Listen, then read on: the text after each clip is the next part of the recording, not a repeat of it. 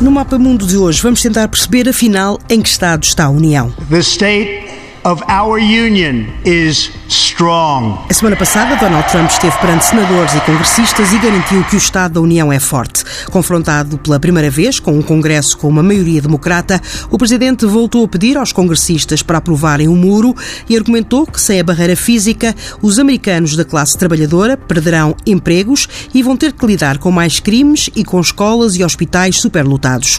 As negociações continuam para se tentar conseguir um acordo que evite um novo shutdown, mas será difícil o um entendimento para construir o muro, os democratas não se mostram disponíveis para ir além dos 2 mil milhões de dólares, muito aquém do que o presidente quer, que são 5,7 mil milhões. No discurso do Estado da União, Donald Trump voltou a atacar as investigações de que é alvo, considerando que elas são motivadas por interesses políticos e podem prejudicar a economia. Os Estados Unidos estão a viver um milagre económico e a única coisa que pode impedi-lo são guerras insensatas, política ou investigações partidárias ridículas. Se queremos paz e legislação, não podemos ter guerra e investigação. There cannot be war o presidente não se esqueceu também da política externa, anunciando que a próxima cimeira com Kim Jong-un se realiza no final deste mês, no Vietnã. Ele tem defendido que Pyongyang já não representa uma ameaça, ao contrário do que dizem os serviços de informação norte-americanos. Trump diz mesmo que evitou uma guerra. Se eu não tivesse sido eleito presidente dos Estados Unidos, na minha opinião, nesta altura, estaríamos em guerra com a Coreia do Norte. Trump falou também na Venezuela, criticando duramente Nicolás Maduro e renovando o apoio ao presidente interino Juan Guaidó. Quanto ao Médio Oriente, defendeu que esse é um dos maiores desafios dos Estados Unidos, reafirmando que o Estado Islâmico está praticamente derrotado e por isso é tempo dos militares americanos saírem da Síria. As FIAs militares presentes na cerimónia não aplaudiram as palavras do presidente. Este é outro dos conflitos em que Trump está em desacordo com os serviços de informação. Neste Baba Mundo está comigo Carlos Gaspar, investigador do Instituto Português de Relações Internacionais. Boa noite, professor. Temos, nesta altura, uma América muito dividida. Neste discurso, Trump fez vários apelos à União. No entanto, na prática, ele não tem procurado muito esta unidade. Em qualquer caso, eh, melhorou. Eh, pela primeira vez, fez um discurso do Estado da União em que, pelo menos em certos capítulos, parecia o Presidente dos Estados Unidos e o Presidente dos Estados Unidos, quando discursa perante o Congresso, a obrigação mínima que tem é uh, reclamar uh, essa união, união de esforços, os consensos entre republicanos e, uh, e democratas e todas essas coisas. É verdade que é um exercício aparentemente apenas na forma e que na política concreta o presidente Donald Trump continua a ser um perturbador nato e a uh, usar como método da política interna como uh, externa a instabilidade uh, permanente. E, de resto, logo a seguir, isso ficou demonstrado com a escalada que houve a propósito do financiamento orçamental, da dotação orçamental para a construção do célebre muro entre a fronteira dos Estados Unidos e o México, que aqueles que têm alguma memória ainda se lembram que devia ser pago pelo México e não pelo Congresso dos Estados Unidos, eh, é, uma, é um regresso à normalidade. As próprias reações ao discurso mostraram uh, divisões não só entre os republicanos e, e os democratas, mas até uh, entre os republicanos e algumas uh, das pessoas que são subordinadas de Trump. Por exemplo, os chefes militares que estavam mesmo à frente não aplaudiram uma única vez as declarações que ele fez sobre as escolhas militares, a saída da Síria, a estratégia para o Afeganistão. Isso mostrou a divisão que existe no país são outros tantos sinais uh, preocupantes, embora a polarização na política norte-americana não seja só o presidente Donald Trump e a grande maioria uh, do eleitorado republicano. Ela existe também uh, do lado do Partido Democrático e de uma parte significativa do eleitorado democrático. É notável que os eleitores democráticos se repartem neste momento quase igualmente eh, pela escolha de um candidato moderado, Joe Biden, e pela escolha de Bernie Sanders como opositor a, a, a, Donald, a Donald Trump. E também é importante sublinhar que a ala socialista do Partido Democrático fez eleger vários membros do Congresso nas últimas eleições e tem uma projeção política sem precedentes desde o New Deal uh, uh, de Franklin Roosevelt. Portanto, a polarização é nos dois lados. Há um partido republicano uh, cada vez mais conservador, quando não é mesmo reacionário, racista e isolacionista. Há um partido democrático cada vez mais progressista e mais do que liberal, liberal uh, no vocabulário político norte-americano é ser de esquerda, uh, não apenas liberal, mas mesmo uh, com programas socialistas e sociais-democratas que são que eram raros na política norte-americana. A polarização prevalece nos dois grandes nos dois grandes partidos num momento crucial em que se trata de começar a escolher quem vão ser os candidatos que vão disputar as eleições presidenciais daqui a dois anos. Isso já está muito claramente na agenda dos dois partidos, sobretudo na agenda do Partido Democrático, uma vez que no Partido Republicano tudo indica que uh, não há nenhum opositor uh, significativo uh, à reeleição de Donald Trump. O professor falou já no muro. Um dos perigos desta divisão é um, um futuro shutdown, como aconteceu no início do ano. Acredita que é isso que vai acontecer? As negociações não vão é ter possível, sucesso? Isso é consistente. As negociações, a conferência uh, bipartidária e bicameral uh, está paralisada. Devia apresentar uh, um relatório ainda hoje, mas nada indica que isso aconteça e é essa tendência que é consistente com esta polarização uh, crescente. Aparentemente, no eleitorado uh, republicano, a questão da imigração, inseparável da questão do muro ou da barreira ou o que seja, uh, continua a ser uma das questões mais importantes. A seguir à economia, é a questão mais importante para o eleitorado republicano e o Presidente Donald Trump, para conquistar, como tem feito até agora o Partido Republicano, eh, segue muito as orientações desse e não hesita perante a escalada e a polarização na política interna como na política uh, externa. E do lado dos democratas, de certa maneira, também há uh, uh, a versão simétrica oposta, as questões da, da, da, da imigração, da, da da multirracialidade, do multiculturalismo, tem um peso crescente na esquerda, com a ascensão da esquerda no Partido, no partido Democrático. O Presidente tem eh, a hipótese de declarar uma, uma emergência nacional e mobilizar os fundos eh, para construir o muro. Parece-lhe que é isso que vai acontecer? É um mau precedente. É um mau precedente e aquilo que pode levar uh, os democratas a ceder é evitar esse uh, precedente e também uma parte dos republicanos a ceder é evitar esse, esse precedente, porque isso tem a ver com a balança institucional nas, nas relações entre o Presidente e o Congresso. Os Estados Unidos têm um regime presidencial, não é um regime presidencialista.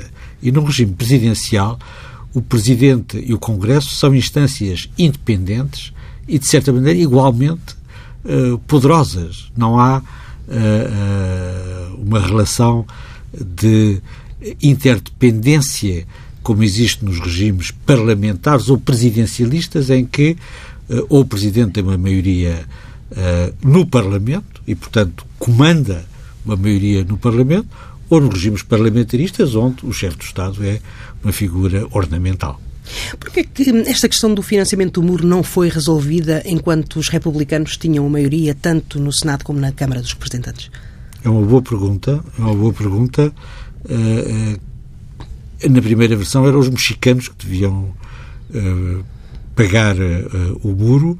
A eleição do novo presidente mexicano coincidiu praticamente com o fim do último Congresso e o novo presidente do México não está preparado para contribuir para essa causa do presidente Donald Trump. Passando agora a um outro tema, a questão da, da, da investigação de que hum, a campanha um, presidencial de Donald Trump de 2016 tem, sido, tem vindo a ser alvo por parte de, hum, de Robert Mueller. Várias pessoas já foram acusadas, um, outras um, já foram condenadas, algumas muito próximas de Trump.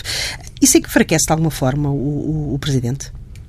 Não, não melhora a sua reputação nem o seu prestígio, sobretudo fora uh, de portas. Mas aparentemente, até agora, isso não tem nenhum impacto junto do seu uh, eleitorado, porque o seu eleitorado uh, vê nessas múltiplas investigações, algumas das quais são muito pouco consistentes, um sinal claro de que a elite política é contra o seu presidente e, portanto, apenas confirma ele deve ser perseguido pelo establishment, deve ser perseguido uh, uh, pelo deep state, deve ser perseguido pelos procuradores, porque ele é contra a elite. Ele é um presidente populista que representa o movimento contra as elites e, portanto, é perseguido pelas elites, como é perseguido pela, uh, pela mídia, pelo Washington Post, pelo New York Times. tudo o que é o establishment norte-americano é contra o presidente Donald Trump e ele tira daí força, pelo menos uh, uh, internamente. E há um risco uh, de, de, de, isso contribuir para uma maior polarização e de levar os democratas a centrarem a sua campanha, como está a fazer já a senadora Elizabeth Warren, do impeachment do presidente Donald Trump, que não vai acontecer, mas pode arruinar as campanhas uh, da oposição democrata. Olhando para as questões de, de, de política externa, um, Trump está em desacordo com os serviços um, de informação norte-americanos um, é em quase tudo. Um, na, é na, questão da Coreia do Norte, na questão do Irão, na questão do, do, do Estado Islâmico. Que forma é que isto pode uh, minar a estratégia uh, americana em relação a, a esta política nestes países? As críticas uh, dessas instituições são vistas, percepcionadas como críticas do establishment a um presidente diferente, a um presidente uh, populista. Uh, não é a primeira vez, de resto, que existe esse tipo de oposição. O presidente Nixon tinha péssimas relações com o State Department, todas essas coisas. O presidente Kennedy tinha péssimas relações com o FBI. não é uma situação uh, inédita. Não é uma situação inédita. Mas uh, essas tensões confirmam que há uma divisão, uma divisão estável entre um presidente que é anti-internacionalista, que é um presidente nacionalista, e uh, um establishment uh, a todos os níveis, desde o State Department até aos serviços de informação, que é uh, internacionalista e mesmo uma parte das elites uh, militar a política do presidente Trump é reduzir a exposição dos Estados Unidos na política uh, internacional.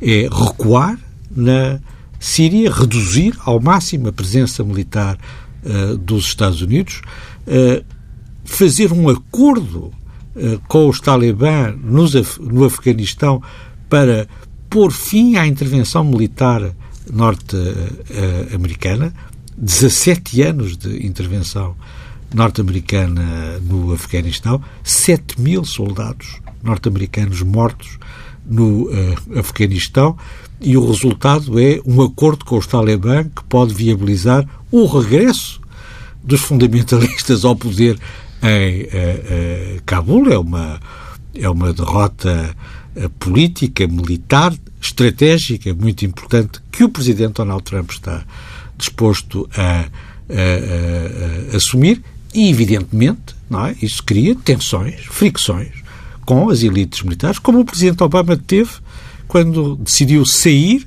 retirar as tropas combatentes dos Estados Unidos do Iraque e tirou, e o Presidente Donald Trump vai tirar as tropas norte-americanas do uh, Afeganistão dentro da mesma linha, que é uma linha de retraimento estratégico e de fechar o ciclo de intervenções que caracterizou a primeira fase, se quiser, uh, uh, do pós-Guerra Fria, em que os Estados Unidos tinham um poder que já não têm e, portanto, não podem continuar a assumir as responsabilidades urbi et orbi que assumiram durante as duas primeiras décadas do pós-Guerra Fria.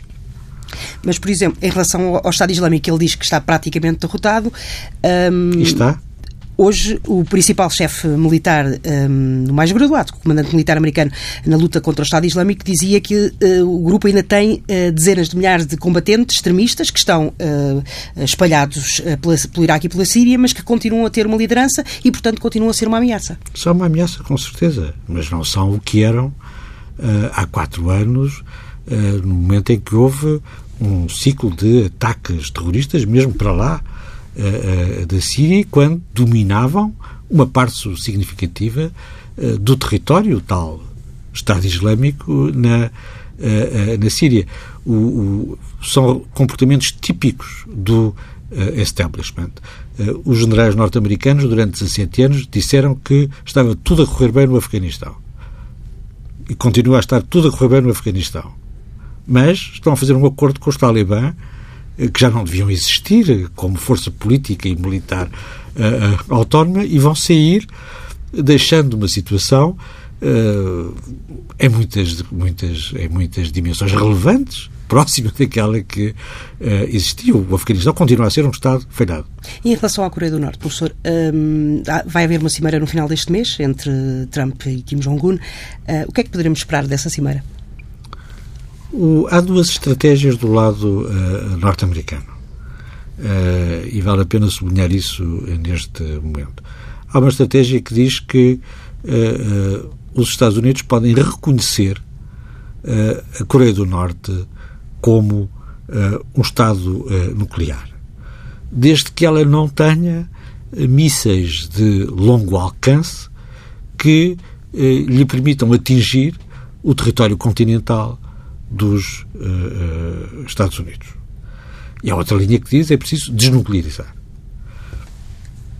A China uh, defende a segunda linha, uh, que também é dominante na posição oficial dos Estados Unidos, porque teme que se a primeira linha prevalecer e a Coreia do Norte for reconhecida como um Estado nuclear, formalmente ou informalmente, a Índia e o Paquistão são Estados nucleares, mas não são reconhecidos juridicamente dessa maneira, mas politicamente são reconhecidos uh, como Estados uh, nucleares de facto, então a Coreia do Sul e o Japão vão passar a ser também uh, Estados nucleares, por razões, aliás, de legítima defesa e de manter um equilíbrio mínimo na Ásia do Nordeste. E nesse contexto, a China uh, deixaria de ser, já deixou de ser, de facto, a única potência nuclear na Ásia uh, uh, Oriental.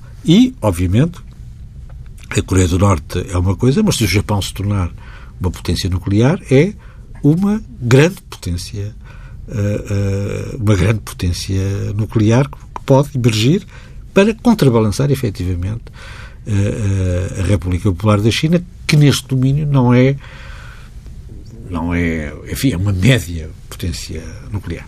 E acredita que mesmo com, a possibilidade desse reconhecimento, uh, Pyongyang vai abdicar das armas nucleares? Não tem. Do, dos mísseis, for, por exemplo? Dos mísseis pode, não é a mesma coisa. Abdicar de uh, uh, uma capacidade para atingir o, o território continental dos Estados Unidos do que abdicar das armas uh, nucleares. Ela, com mísseis de alcance intermédio, que já tem e que já tem uh, a funcionar, operacionais, não é?